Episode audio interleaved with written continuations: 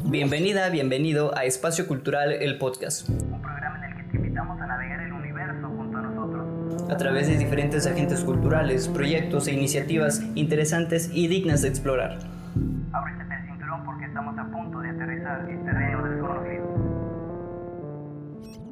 ¿Qué tal? Bienvenidas y bienvenidos a un nuevo episodio de su podcast Espacio Cultural. Estamos retomando aquí la decena de los 90, eh, camino a los 100 episodios, eh, los primeros 100 de, de Espacio Cultural. Y bueno, estamos aquí con una artista, con una creadora que es de Morelos, de Cuernavaca. eh, y bueno, estamos aquí con, con la fortuna de tenerla eh, en Tapachula, al menos por un tiempecillo. Y bueno, eh, estuvimos, eh, tuvimos la oportunidad de, participar, de coincidir en un espacio de trabajo muy bonito, muy eh, amigable y muy sorprendente, precisamente por todo lo que vi de cómo trabajaba Sareli. Entonces, eh, me gustaría preguntarte cómo te encuentras en esta ocasión. Muy bien, gracias. Estoy muy emocionada de estar aquí contigo, que me invitaste, conocer tu proyecto, que ya me contaste un poquito cómo empezó. Eh, y sí, pues tuvimos la fortuna de encontrarnos en este proyecto humanitario y conocernos aquí en esta calurosa ciudad de Tapachula, que hoy estamos a 37 grados. Ey. Entonces, eso está bueno, está bueno conocer, toparnos en el camino con gente que tiene este, estos mismos intereses culturales y artísticos.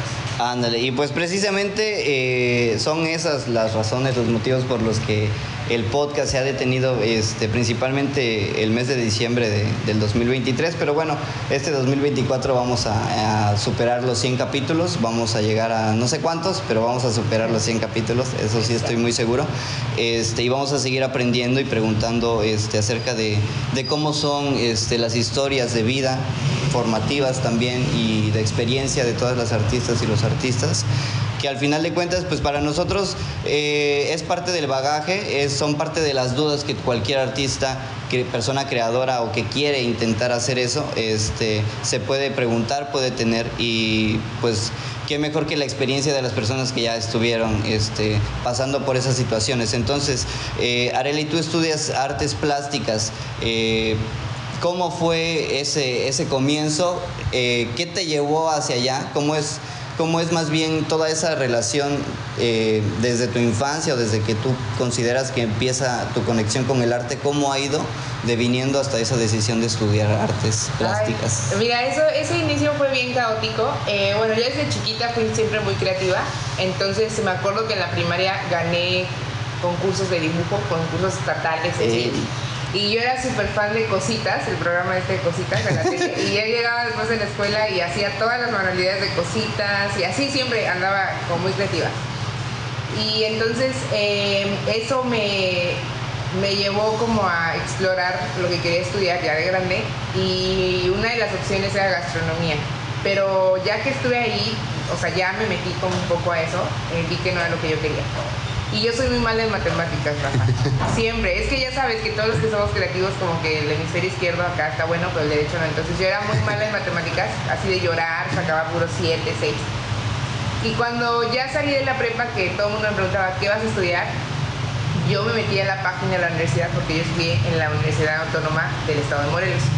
Entonces me metí así a ver todas las carreras de, de llegar a las humanidades, ahí encontré artes y me puse a checar el, el plan de estudios y vi que no había ni una sola materia de, de estadística, matemáticas, lógica, nada. Y, dentro, sí, buenísima. Y luego encontré otra que era la de este, idiomas y estaba yo, yo en ese entonces estaba estudiando francés con una francesa. Y dije, bueno, tal vez podría ser traductora o algo así. Pero ya definitivamente cuando vi la lista de materias de dibujo, escultura, dije, esta carrera es la mía. Entonces, eh, pues me gradué de la preparatoria y entonces le dije a mis papás, quiero estudiar artes. Y entonces mis papás se quedaron con cara como de, ¿qué es eso? Qué no difícil. sabemos, claro, porque para esto en el, yo entré, yo soy de la generación 2010 y la carrera se inauguró en el 2000, o sea, era muy nueva, tenía 10 años Estaba la chavita. carrera. Entonces poca gente sabía que era estudiar arte, mi- y menos mis papás. Mi papá es psicólogo de la misma universidad donde yo estudié, entonces eso fue la apertura que a mí me permitió estudiar eso, porque mi papá me dijo, bueno, si eso es lo que tú quieres estudiar, nosotros te apoyamos, échale ganas. Y entonces súper bien, o sea, apliqué para mi ficha y me quedé en el primer intento y así es como llegué a la universidad, a la Facultad de Artes. Y pues así, esos fueron mis inicios.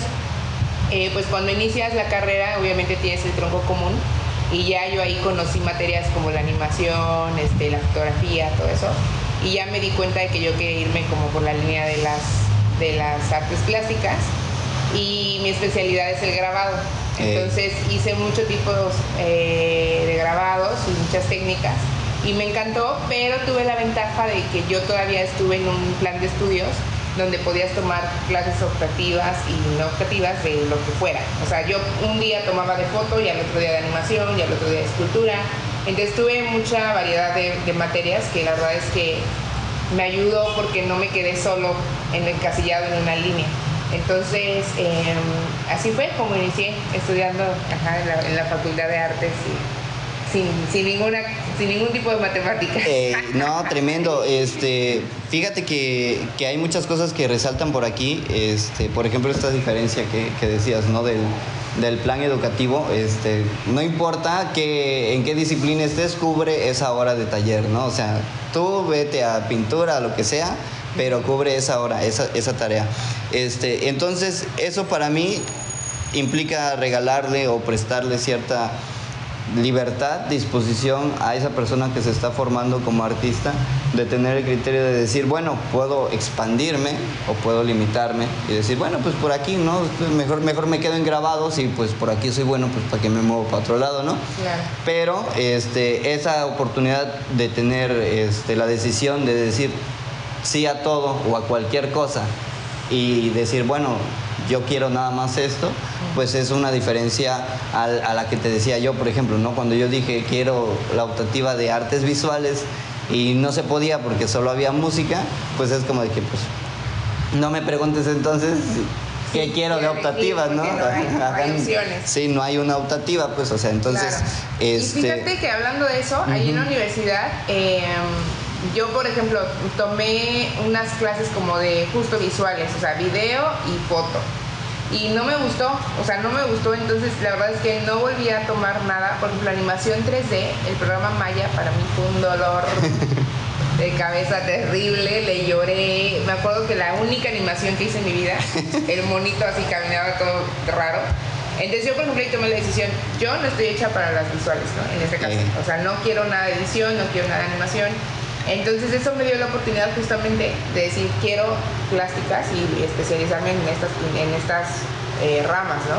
Porque había esta apertura. Actualmente no sé cómo funcionan eh, las expectativas o el plan de estudios de la universidad, de mi facultad, pero sí es bien padre tener la apertura a elegir Sí. o a, o a probar de todo un poquito y ya luego poder tomar la decisión de especializar.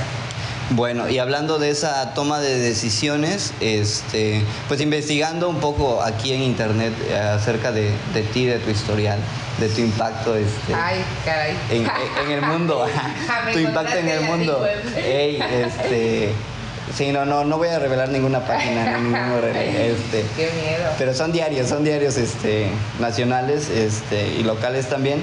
Pero bueno, este, estaba viendo que tenías un muy buen bagaje, aparte de, la experiencia que mencionaba al principio, este, trabajando con infancias y adolescencias, este, pues has tenido una, una muy buena experiencia siendo tallerista, no solamente en este tipo de situaciones donde nos encontramos este, ahorita, eh, pero eh, pues un poquito más amigables, más favorables para poder este, desarrollar como tal esa cuestión de la experiencia artística, Sí. este, y no tanto como una cuestión de nos zafemos de todos los problemas y relajémonos, ¿no?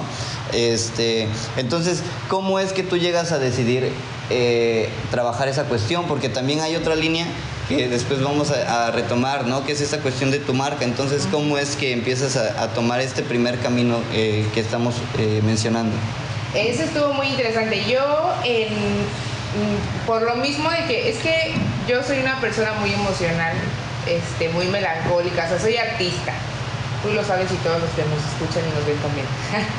Entonces, yo no puedo lidiar mucho con el estrés y me llevé la carrera muy lento. O sea, yo en lugar de meter de 6, 7 materias, me llevé de a 4, 3. Qué padre. Entonces mi carrera se extendió un poquito y eso me permitió que yo pudiera tomar un último semestre en Argentina. Yo me fui a estudiar el último semestre en Argentina. Y ahí tomé mi primera clase de cerámica. Ese fue mi primer acercamiento.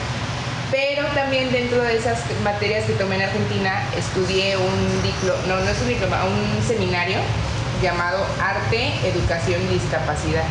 Entonces yo estuve, ay, perdón, yo estuve durante unos meses pues eh, aprendiendo y conociendo mucho sobre la discapacidad, tanto en infancias como en adultos, y cómo eh, se, se, se plasma a través del arte o en programas artísticos. Entonces cuando yo regreso a Argentina y me gradúo, el primer trabajo así, mi primer trabajo, mi primera chamba, Eh. mi primera chamba fue en el programa de educación especial de la Secretaría de Turismo y Cultura. Entonces, haz de cuenta, yo, me, yo regreso de Argentina en el 2015, me gradúo, termino ya todas mis materias, eh, bueno, eso fue septiembre, octubre, noviembre, diciembre estuve desempleada todos esos meses, yo ya estaba así como de, no, me, arrepiento de lo que... Tenía mucho miedo de no encontrar mi primer trabajo. La entonces, frustración. Eso también es, un, es algo que quiero dejar aquí eh, de en evidencia. Si ustedes están graduando y de la Facultad de Artes y sienten que no van a encontrar trabajo, sí van a encontrar. Hay muchísima chamba. Va a tomar unos meses, pero es lo normal. Entonces, encontré mi primera chamba que fue en este proyecto de educación especial con la Secretaría de Cultura del Estado de Morelos. Y era un proyecto con el DIF, en el que nosotros íbamos a todos los CAMPS, que son los centros de atención múltiple, donde hay niños, niñas y adolescentes con discapacidad. Síndrome de Down, eh, discapacidad intelectual, eh, de todo tipo, física. Entonces, em, ahí nosotros íbamos a dar talleres de arte, o sea, pintar, jugar, bailar con todos estos NNA eh, con discapacidades. Entonces ese fue mi primer acercamiento y yo ya quedé, digamos, en, la, en el catálogo de artistas o trabajadores para la Secretaría de Cultura. Y entonces ese fue, bueno, terminó ese proyecto y ya luego ahí me dijeron, oye, tenemos más proyectos con escuelas, con este, ayudantías, en pueblitos, así, ¿quieres entrarle? Y yo dije, súper, sí. Y entonces me empecé a capacitar, ahí conocí UNICEF, ahí conocí a María Morfín de la Jugarreta, ella nos empezó a capacitar en, en eh, participación infantil y bueno, eso me ayudó mucho a crecer profesionalmente y pues como persona también. Y ese fue mi primer acercamiento a los talleres. Ahí fue donde aprendí, bueno, aprendí muchísimas cosas, entre ellas pues ser este, horizontal con los niños y las niñas, este, estas palabras muy de la escuela de no y cosas este, a fuerza, obligadas, o sea, todos esos paradigmas que traemos se quitan cuando, cuando aprendes y conoces más.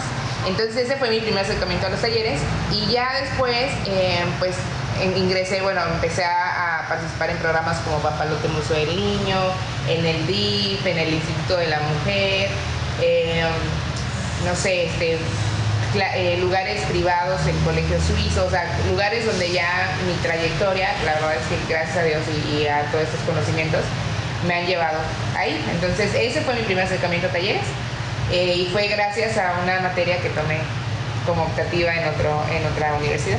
Ey, padrísimo, la experiencia de, de viajar este, siempre transforma, este, por más pequeño que sea el trayecto hacia donde viajes, siempre transforma este, ese tipo de cosas. Entonces, mira, fíjate que ahí me encuentro con muchas este, vicisitudes porque digo, wow, o sea, sí es esta parte de la línea de los talleres, pero también es esta parte que hemos platicado con diferentes este, personas que han estado en el podcast y que, por ejemplo, dan talleres y también se dedican a, a su proceso de creación artística, ¿no? Y muchas personas dicen, no, es que mis talleres no impactan o no van en la misma línea que mis creaciones, ¿no? Van a un tema súper diferente. Y hay otras que se mezclan, que se entrelazan y que se acompañan. En este caso, tu proceso creativo, ¿cómo es que se impregna de- del trabajo de tallerista, del trabajo de, de estar ahí facilitando estas cuestiones de, del arte y de estar promoviendo esta, esta situación? Mira, lo, lo que pasó es que yo me quedé atascada ahí. O sea, eso también es una cosa que no tenemos que hacer. que una recomendación que les doy. Eh, yo, o sea, yo me quedé en los talleres y muchos años, o sea, estamos hablando de seis años, o sea, desde que me gradué hasta apenitas, yo estuve solo tallereando y trabajando, talleres, talleres, y entonces toda la parte artística la dejé olvidadísima, olvidadísima. Entonces em, yo no estaba produciendo nada. O sea, la gente me preguntaba, oye, ¿y tú aparte de esto qué te dedicas? Y yo, pues nada, nada más doy talleres. Ah, bueno. Entonces en pandemia, que creo que es donde muchos tuvimos nuestro despertar, Eh. em, me puse a pintar. O sea, eso fue apenas, pues hace cuatro años. Yo re- me hice un viaje a Indonesia, que fue uno de mis, es de los voluntariados, porque a mí me gusta hacer voluntariados. Entonces fui a Indonesia en 2020, me agarró la pandemia allá y entonces cuando regresé no tenía ni chamba, ni dinero, ni ganas de vivir, ah, es nada, ni, ni inspiración, Sí, no, pues, nada. de O sea, estar- pues es que imagínate, todos estábamos así choqueados con la pandemia. Entonces yo más que regresé y estaba como que no sabía qué onda, qué había pasado. Entonces no teníamos trabajo ni nada y ahí es donde empecé a pintar. Ahí surgió mi otro, mi nombre que es Heroica Mundo, que es el, el nombre que uso para firmar mis pinturas. Y entonces eh, un amigo me escribió, me dijo, oye, ¿me pintarías un perro? Mira, mi perro se murió, así. ¿Sí? ¿Cuánto? Pues a ver, costos, 500 pesos, ¿no? Te- sí, si quieres te lo mando hasta allá porque él es de, del norte. Ajá. Y 50 pesos te cuesta mandarlo en, en Correos de México. Va. Entonces se hace ese, ese business. Le encantó el perro, se lo mandé, bueno. Y entonces subo una foto a Facebook. Y entonces empiezo a recibir un montón de mensajes. Ah, yo también quiero uno, que no sé qué. Hice uno enorme que lo super malbaraté, porque eso sucede cuando estás empezando, ¿no? Que dices, ay, se me hace. No, si no sabes cobrar, y más si no tomaste materias en la universidad como de gestión, De ¿no? matemáticas. sí, de matemáticas, todo lo que no quise tomar, hoy me hubiera servido, ¿no? No, estas, estas materias que te enseñan como justo cos- costos de tu obra, beneficios, bla, bla. Entonces, como yo no tenía ni idea, vendí muchos cuadros ese año de, de mascotas. Y entonces ya ahí me di cuenta de que la gente lo estaba pagando muy bien y bueno, ya aumenté mis costos. Eh, actualmente es algo que sigo haciendo, ya tengo algunos pedidos acá por Chiapas.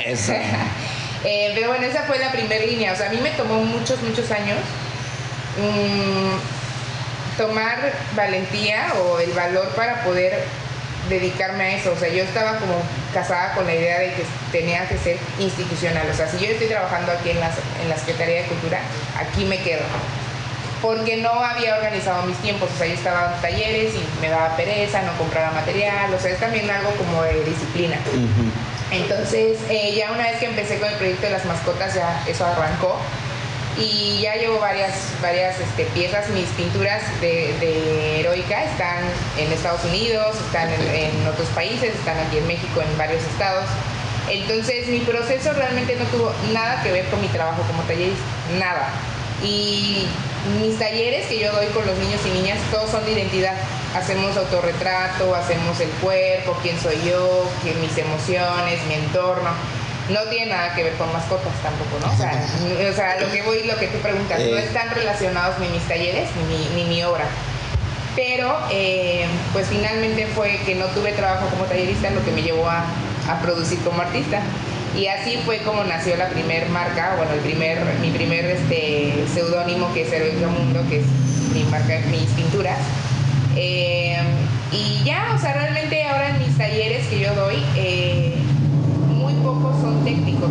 O sea, realmente yo ahí no, no estoy como enseñando a los niños a pintar y, y colores primarios y colores secundarios, porque no va por ahí. La línea de mis talleres son, son de identidad. Entonces no, no me da ni siquiera el tiempo. Son talleres de dos horas donde no te dan dos horas el tiempo de ver toda la psicología del color. Entonces realmente nos enfocamos en, En practicar, Sí, en, en hacer. en hacer algo así, algo que les, les, eh, les mueva y, y que puedan tener un resultado, ¿no? Entonces ese fue el primer acercamiento. ¿Ese es, es- correcto? Sí, sí, perfecto, está bien padre este todo toda esta historia que comentas porque hay varias situaciones que, que voy este rescatando, por ejemplo, esta esta situación de de lo que decías, ¿no? Hay muchos artistas, muchas artistas aquí en el, en el podcast que también caen en lo mismo, ¿no? Por ejemplo, en esta cuestión de, ¿sabes qué? Hay que ser valiente, hay que tener, este, pues, las agallas o esta cuestión de, de la confianza en uno mismo, en una misma, para, para poder, este, desarrollar este, las cosas que estamos haciendo, ¿no? Y, y sobre todo mostrar algo que sientes tan íntimo, ¿no? Como una pintura, un dibujo, una canción, un poema, etcétera. Este, y en ese sentido, Pues yo pienso más que siempre ha sido como por cómo se ve el, oficio del, o el trabajo del artista, ¿no? Y, y a mí siempre me saca de onda que digan que se mueren de arte porque pues yo nunca he visto a Lady Gaga, o sea, así en la calle, ¿no? Pidiendo, Claro. pidiendo limosna o a Dua Lipa o por, por mencionar a los, a los artistas, los artistas más pop, ¿no? O sea, al final de cuentas pues es lo que escucha toda la gente, ¿no? Y el referente de un artista pues no creo que sea, eh, la neta, un compa que esté por aquí, ¿no? Claro. O, neta quiere ser como Rafael Quintero que está allá en la calle, no, no creo que ni siquiera reconozcan al artista que, que está en la calle. A eso me refiero de que más bien es, es una cuestión que se ha esti- estigmatizado Exacto. este y que pues también para nosotros nos cuesta romper si desde chiquitos a pesar de tener esta cuestión eh, de tener la relación con el arte de poder participar de tener este recibir talleres aprender formarte en eso desde desde primera este desde primeros años em, a pesar de eso, pues hay muchas familias que dicen, bueno, pues sí, siempre le di talleres, pero no quería que se dedicara a eso, ¿verdad? Ajá. Este, entonces, pues siempre van este, rompiendo con eso. Y me encanta cómo llevas es- esta historia de, de- de actividad este, artística, porque precisamente me encanta esta cuestión de, bueno, el arte sí, pero me sirve a partir de muchas cosas, ¿no? El arte lo enseño a través de mis talleres, lo practico a través de mis talleres, pero sabes que llegó un momento en el que ya no podía dar talleres y pues todo mi tiempo lo invertía en hacer eso, en realizar eso. Claro. Eh, entonces pues ya tengo el tiempo para poder realizar otras cosas y me dedico a crear las cosas, ¿no? Porque tengo esa capacidad, esa habilidad y pues la intención y la necesidad también, ¿no? Al final de Sí. cuentas, que está padre, porque lo ven, el arte resuelve necesidades, sale, aunque sean temporales, aunque sean por momentos, Claro. pero también se logra, también se logra todo el éxito, ¿sale? Eh, entonces, este, no hay que dudar de eso. Y yo creo que ahí, eh, Rafa, hay una cosa que a lo mejor muchos pensamos que para empezar tienes que invertir un montón. Yo era una de las cosas que pensaba, como que no empezaba a pintar porque no tenía un cañón, no tenía 40 pinceles, no tenía, o sea, realmente, y no los tengo todavía. Ya tengo 40 pinceles, eso sí, pero el cañón todavía no lo tengo. Pero a lo que voy es que yo empecé así con tres pinceles, o sea, la primera pintura fue con tres pinceles, este, un bastidor que tenía ahí viejito de la universidad, lo, lo limé, bueno, lo- sí, lo, lo lijé, eh, lo repinté, así, bla, bla. Y realmente no ocupé, así, bueno, ocupé 300 pesos de inversión. O sea, Eh. como que tenemos también esta idea como de que si quiero empezar, quiero empezar en grande y muchas veces, o más bien está demostrado que iniciar desde chiquito, o sea, desde lo poquito, te puede resultar. Ya con el tiempo, ahora que ya pasaron cuatro años, yo tengo ya todo un espacio donde tengo todo lo de la marca, todo lo de Exacto. los materiales, que se ha ido dando justo porque inicias así, con pequeños pasitos y ya luego vas creciendo. Entonces hay que, hay que perder el miedo y empezar como sea, pero empezar. Exacto, por eso, por eso me gusta este, siempre que, que hablamos de esto, pues se menciona como procesos, ¿no? O sea, no es como de que ya llegaste, ¿no? Ya, ya es artista ya, ya, ya no, ya no hace más. O sea, no, es un proceso que tú tienes que estar llevando a lo largo del tiempo este, y de tu línea vital, pero pues de cierta manera pues hay que también canalizar esas cosas porque pues hay muchas condiciones, ¿no? La familia que nos forma mucho desde la manera en que pensamos hasta la manera en que somos, ¿no? Y, y hasta, por ejemplo, hay, hay chicos que me preguntan en, en la secundaria, profe, ¿es necesario este, consumir drogas para hacer arte, por ejemplo? Porque esa es la duda que tienen ellos, ¿no? Le digo, va, acepto que siempre ha estado relacionado eso, eh, las drogas y el arte, pero no necesariamente tienes que hacer eso. no. O sea, sí, quizá lo usan, quizá lo usan para poder ser más sensibles ante lo que están viviendo en ese momento, que Claro. van a crear, pero este se los dije muy claro, una cosa hay que diferenciarla, ¿no? O sea, o quieres ser un drogadicto o quieres ser un artista. Porque pues es una cosa muy diferente que te la pases todos los días drogándote y que muy pocos días crees, Claro. ya que todos los días pues efectivamente no haces nada, pero los días que sí te dedicas a crear, pues te dedicas a llevar un proceso creativo acompañado de esas sustancias, ya sea el alcohol, aunque sea el tabaco, aunque sea el azúcar, porque también es considerada ya una droga, pues es a lo que voy, ¿no? O sea, pues quizás Areli necesita una barra de chocolate, un frappé para poder este, ponerse a pintar, ¿no? Para al, al momento de leer. Entonces, este, siempre va a estar relacionado, pero pues siempre depende de cómo se quiera relacionar el artista también con esas sustancias, ¿no? O sea, cada quien decide qué meterse y más bien es parte de una cuestión cultural y no del proceso artístico. Claro, sí, o sea, no están ligados y no es parte, no es obligado. ¿no? Exacto, no, o sea, no es como requisito. No, no, para nada. Definitivamente. Pero creo que más bien es por ese prejuicio que estábamos diciendo al principio, ¿no? De que se iban a morir de arte los artistas porque son drogadictos o drogadictas. Y eso es totalmente falso. ¿Sale? Entonces, este, Areli, vamos a pasar con algo, este, un tema igual interesante que también veíamos en internet y que era acerca de una cuestión de producciones este, de piezas cerámicas. Este, Eso lo bien padre, ¿eh? también, Bien padre. Este, a mí me encanta, está súper padre. Este, y es una muy buena propuesta, la neta está este, muy. Es, es sencilla, es muy sincera.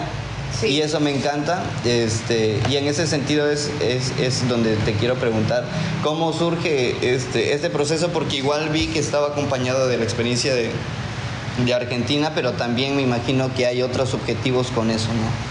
Este, a comparación de los talleres, a comparación de Claro. tus piezas, de los perritos y las, y las otras que haces, ¿no? Tienen otros objetivos. Mira, esa marca Chianene eh, nació porque yo te digo, regresando al 2015 en Argentina, tomé una clase de cerámica y me encantó, lo amé. Eh, Y entonces hice unas piecitas que se expusieron y me las traje a México y esa fue mi primera exposición colectiva que expuse junto con unos grandes del- de, las- de la gráfica y la pintura en Morelos que eran mis profesores de la universidad. Yo estaba exponiendo con ellos eh, en cerámica y me robaron esas piezas. me las robaron, nunca las volví a ver.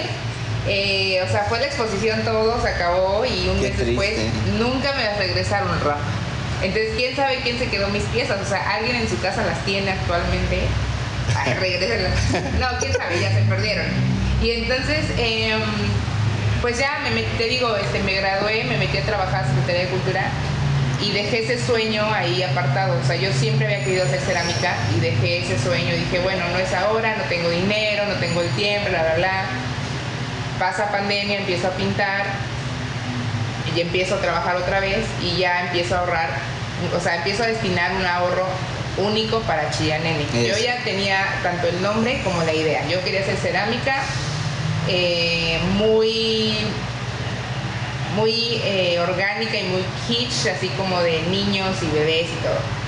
El nombre, como ya lo viste seguramente en internet, porque ahí explico toda la historia, salió de un libro, un libro que se llama La noche que Chi- Chillanene salió a venderle su alma al diablo. eh, Es de una escritora que ya murió eh, y cuando yo leí esa palabra chillanene, que fue hace muchos años en, en la vecindad, ahí en Cuernavaca, eh, yo dije, ay, está bien bonita esa palabra chillanene, me encanta chillanene. Y entonces me, me la agarré y a mis amigas les empecé a decir chillanene, chillanene.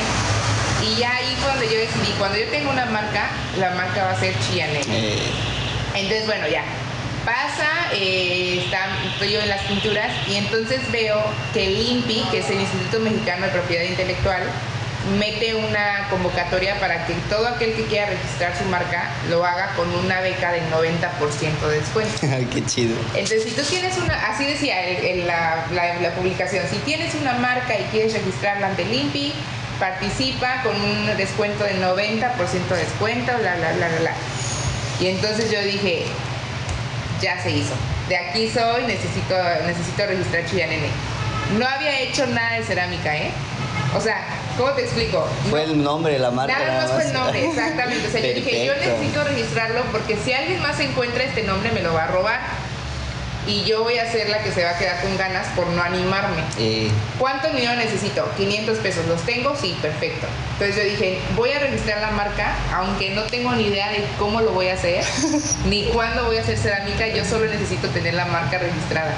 Entonces, eh, yo dije, tengo que registrar esta marca y ya no sé cómo lo que voy a hacer, pero bueno, metí mis papeles. em, y entonces, ya después de todo este proceso de meter los papeles, yo me quedé en espera, porque pues tienen que, seleccionar y no sé qué tanto.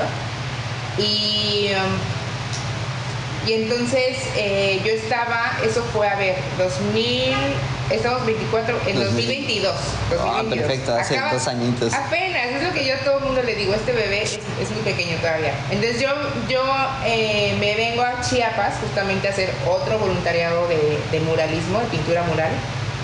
Y entonces mientras estoy aquí en Chiapas, que fue, la, que fue en el 2022, eh, me aprueban el registro de la marca y entonces me dicen, ya existe tu marca Chillanene, es una marca de cerámica. Eh, felicidades. Y Eh, ya así fue como nació el bebé Chillanene. Eh, Entonces yo ya tenía una marca registrada a mi nombre con una validez de 10 años. Me costó 400, menos, ¿eh? Me costó 330 y algo de pesos. ok. Eh, menos de 400 pesos. Y ya soy la dueña, ¿cómo se dice? Pues sí, la propietaria de, De esa la marca. marca, exacto. Entonces así fue como nace Chianere. Te digo, yo estaba acá en Chiapas, entonces yo termino mi, mi voluntariado acá en Chiapas en el 2022 y me regreso a Cuerna y entonces ya empiezo a producir cerámica. Yo tengo varias amigas que hacen cerámica ahí en Cuernavaca, que son parte de todo el gremio artístico y yo produzco en un lugar que se llama 800 grados. Búsquenlo en redes sociales, tiene buenísimas eh, eh, colaboraciones con muchos artistas. Perfecto. Y entonces en 800 grados empecé a producir las primeras piezas de Chillanene y ya cuando empecé a hacerlo el lanzamiento, empecé a organizarlo todo, yo dije, bueno, yo necesito que esta marca pues ya exista. Y entonces empecé a organizar el lanzamiento, eh, renté una sala de de una- de un museo, empecé a producir como loca, empecé a pintar, eh, compré platos de barro, los pinté, los intervine. Bueno, fue una chamba de meses, eso sí. Y ahí sí ya necesité un poquito más de dinero de inversión. Eh, pero bueno, yo me di cuenta de que si yo no lo hacía, alguien más lo iba a hacer, que eso es muy importante. Si tú no lo haces, alguien más lo va a hacer. Entonces, mejor hazlo tú y hazlo de la manera que puedas, ¿no? O sea, yo, por ejemplo, ahorita, ya tres años después, o bueno, dos años después, porque bueno, esta marca inició antes, la registré en 2022, pero ya desde antes yo estaba pensando las ideas y todo. Entonces ya ahora que estoy este, dos años después, ya veo mis errores, ya sé por dónde ir, por dónde no. Compré mucho material que tengo ahí guardado, que no sé si me va a servir, pero tengo, de verdad no te miento, tengo pilas de platos de barro ahí en casa, macetas. O sea, tengo mucho material que fue una inversión que no voy a ocupar y eso fue un error, pero son cosas que te enseña la vida y pues el proceso que ya dices, bueno, ahora ya sé qué cosas no hacer. Pero si no lo hubiera hecho, pues no, no hay manera de, de saberlo. Entonces por eso hay que atreverse a hacer las cosas. Exacto. Pero bueno, así fue como nació Chianene, la lancé, hubo medios en el lanzamiento, todo ahí la entrevista, que no sé qué. Y entonces empecé a vender las obras y ya eh, mis piezas ya se mueven también en todo el país.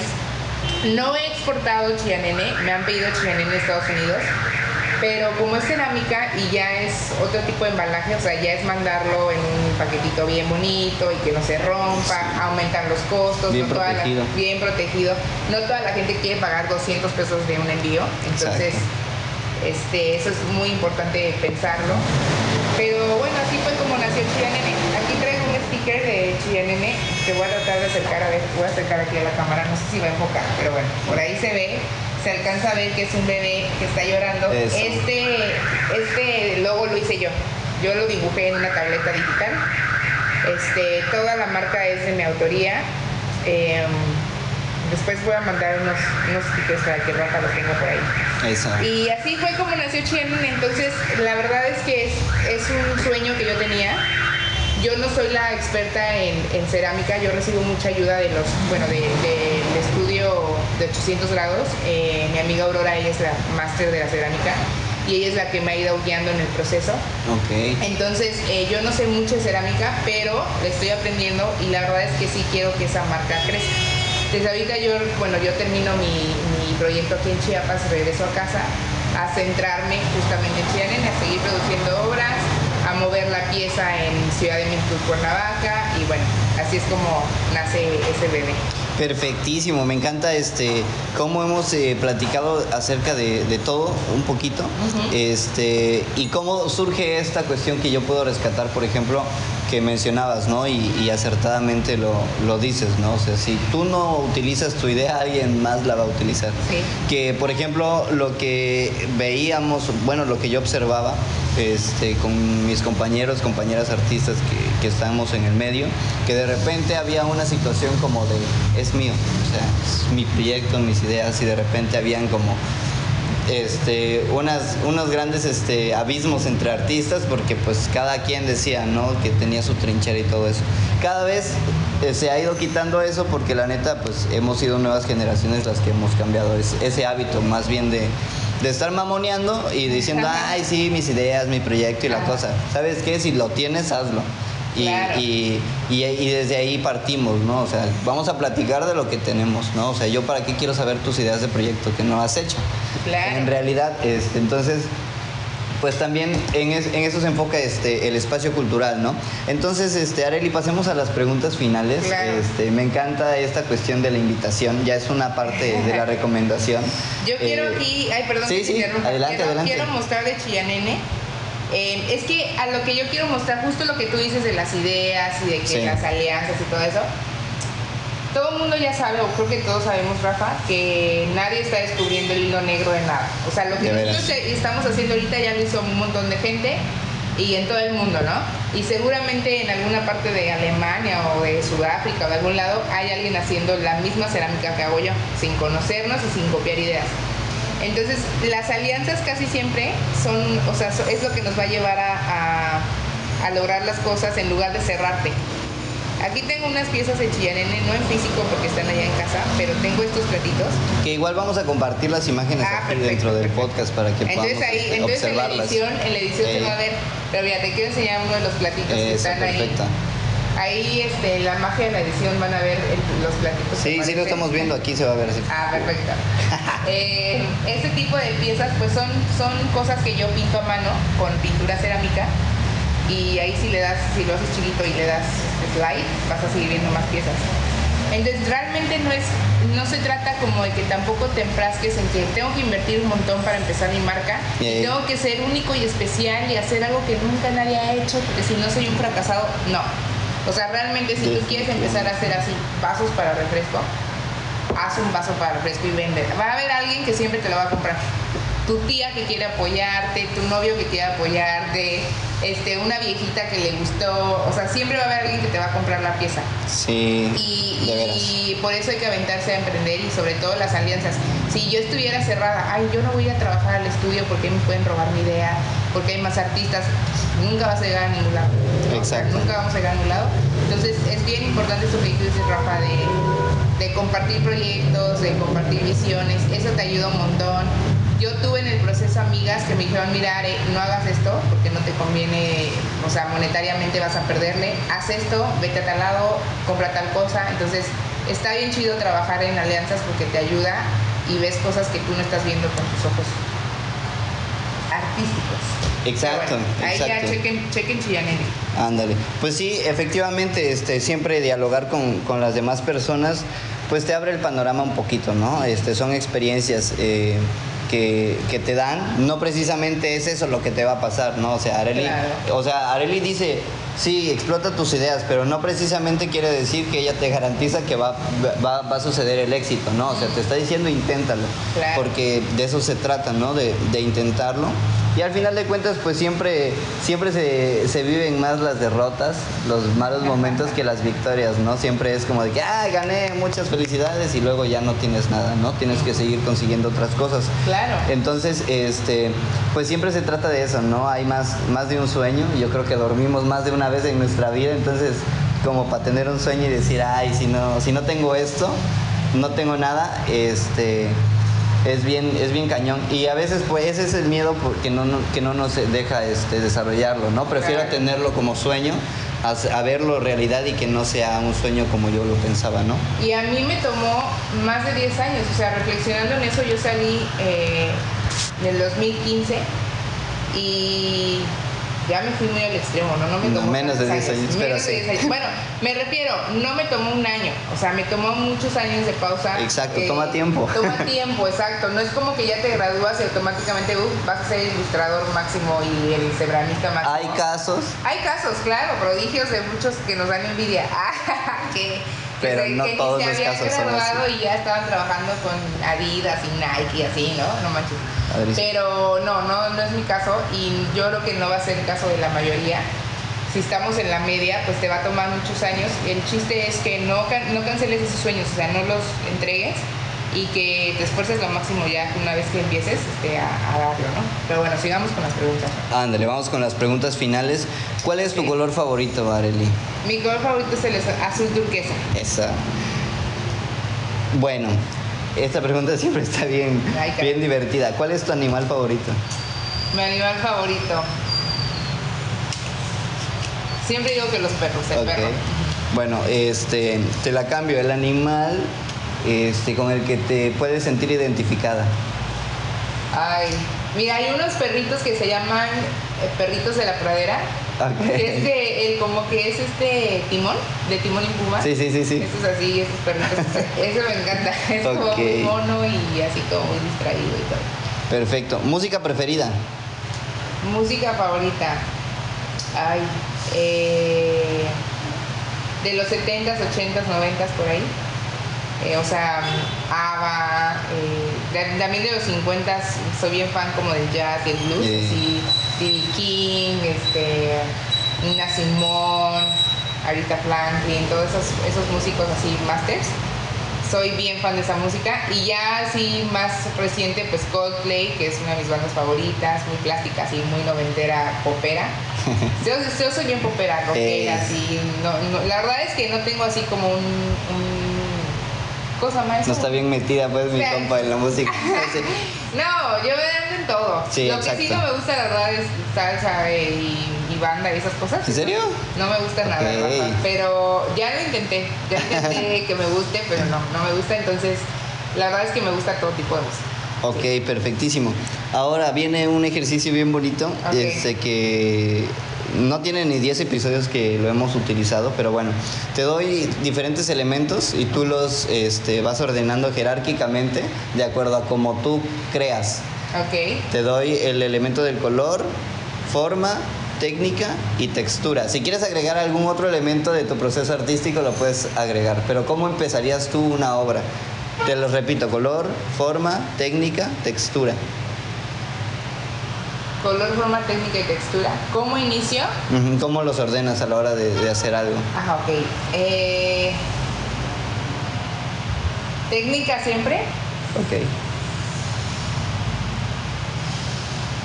Ay, es que estoy. eh, Este ejercicio está muy. Está bueno. Está bueno. Siento que tengo que tomar notas, a ver, un lápiz para. A ver, no, ya, ya me arrepentí. A ver, otra vez. Color, Col- forma, textura y Técnica. técnica. ¿Cómo inicio una obra? Ajá. No, a ver, color. Primero color, sí, porque regularmente em, cuando es por encargo, siempre les pregunto, ¿cómo quieres ver a tu mascota? ¿Qué fondo quieres? Entonces siempre eso me, ya.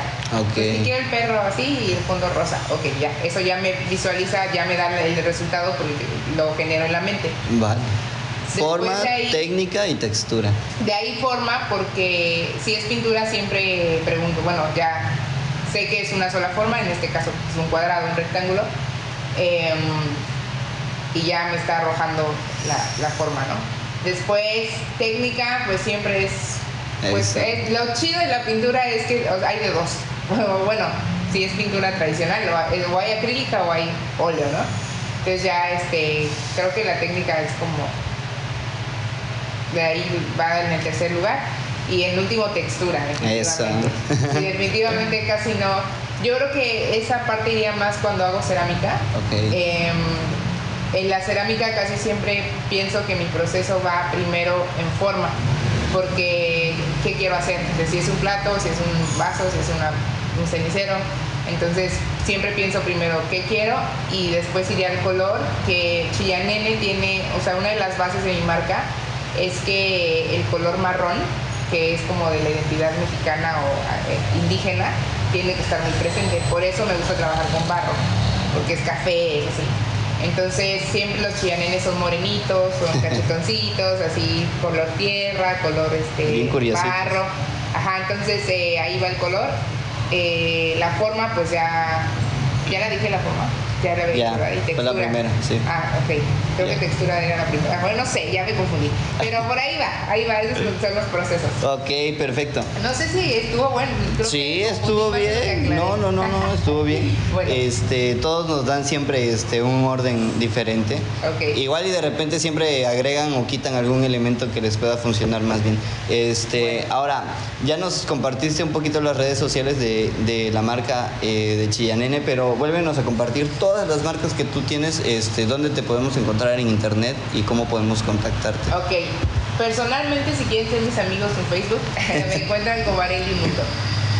Si quieren seguir las pinturas que hago, eh, es Heroica Mundo. Eso. Eso. solo estoy en Facebook y ahí sí es exclusivo para pinturas. Eh, ahí es donde tomo pedidos para mascotas y demás. Y eh, está en Facebook, solo estoy en Facebook. Y Chía Nene solo está en Instagram. Por bien. ahora solo existe en Instagram y la verdad es que está bien chiquito, o sea, no hay mucha difusión y estoy como muy pausada ahí. Pero es arroba chianenemx y ahí solo estoy en Instagram. Y regularmente entre Areli y entre Heroica voy moviendo ahí las publicaciones de Chianene o cosas. Entonces esas son mis redes sociales, por ahí me pueden encontrar. Eh, checar la chamba que hago, pedir algún cuadro o alguna pieza de cerámica de baja temperatura eh, y así es, ahí es donde me encuentro. Exacto, perfecto. Bueno, antes de cerrar y terminar el episodio, fíjate que lo invertimos, siempre pedimos las redes sociales mero al último, Ajá. pero ahora lo invertimos porque pues has compartido muchísimas cosas que para mí yo puedo resaltar y decir, vale, son recomendaciones que, que son de oro, que son muy de cabecera y que dices, wow, esto sí necesitas volver a escucharlo si es que ya se te olvidó. Ajá. Este, pero siempre pedimos eh, eh, recomendaciones, algún otro mensaje que pueda este, ser. Siempre vamos de algo que pueda ser significativo o algo que tú quieras compartir que puede ser muy banal, como decir, bueno, sabes que mi recomendación es un libro, una película, Ajá. una canción, etcétera.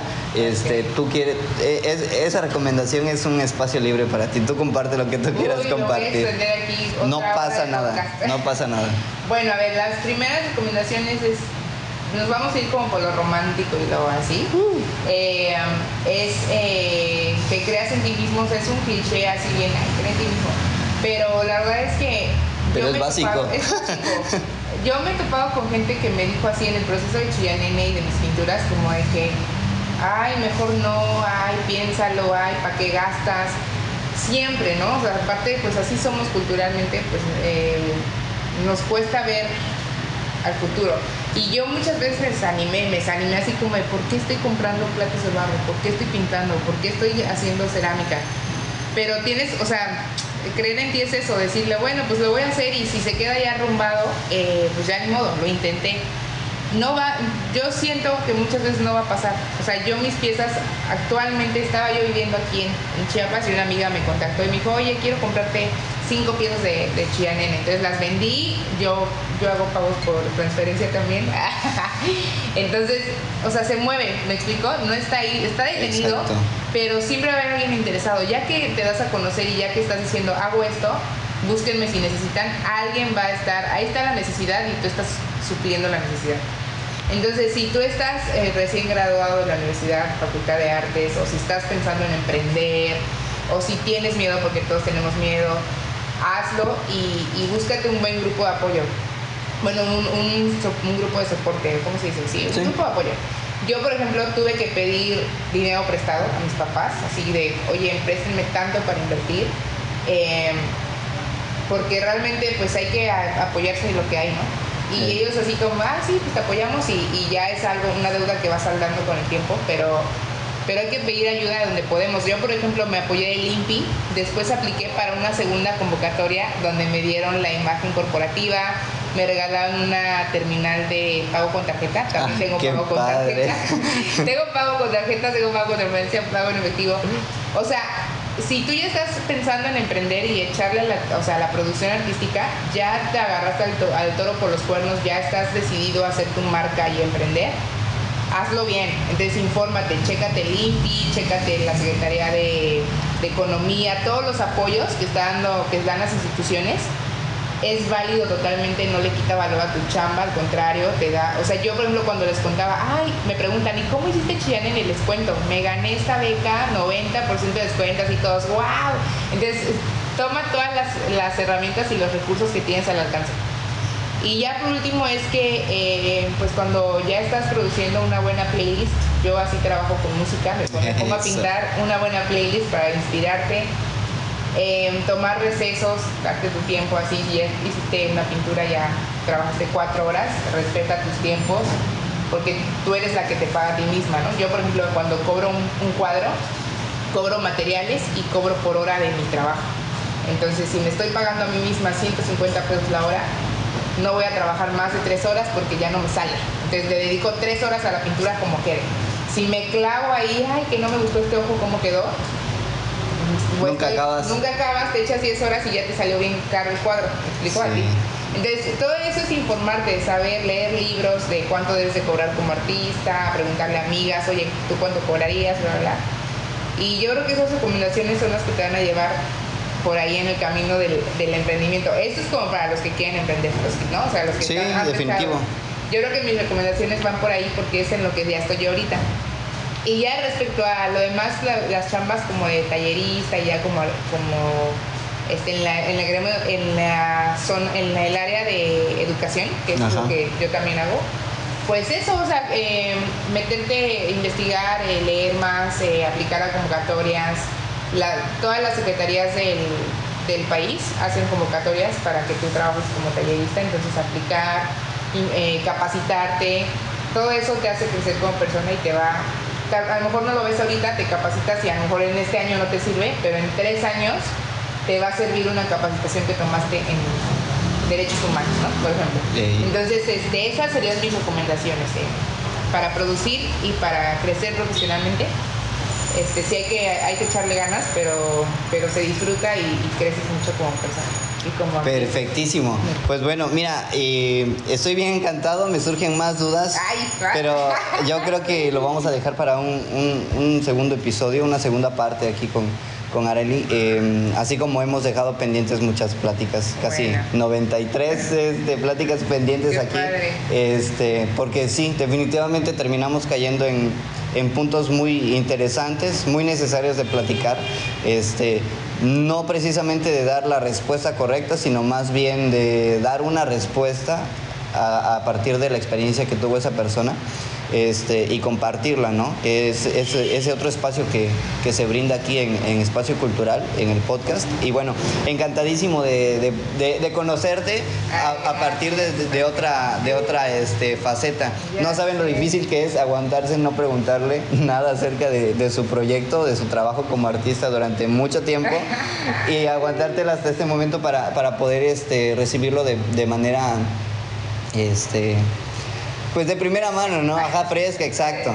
Este, al momento, ¿no? Y reaccionar eh, sinceramente este, y no saber cómo por dónde manejar este, eso. Entonces me encanta, me encantó la plática, Areli. Este, sí, definitivamente lo que, a, lo que mencionamos siempre en todos los episodios es mucha luz a los proyectos. Este, no hay que parar de crear.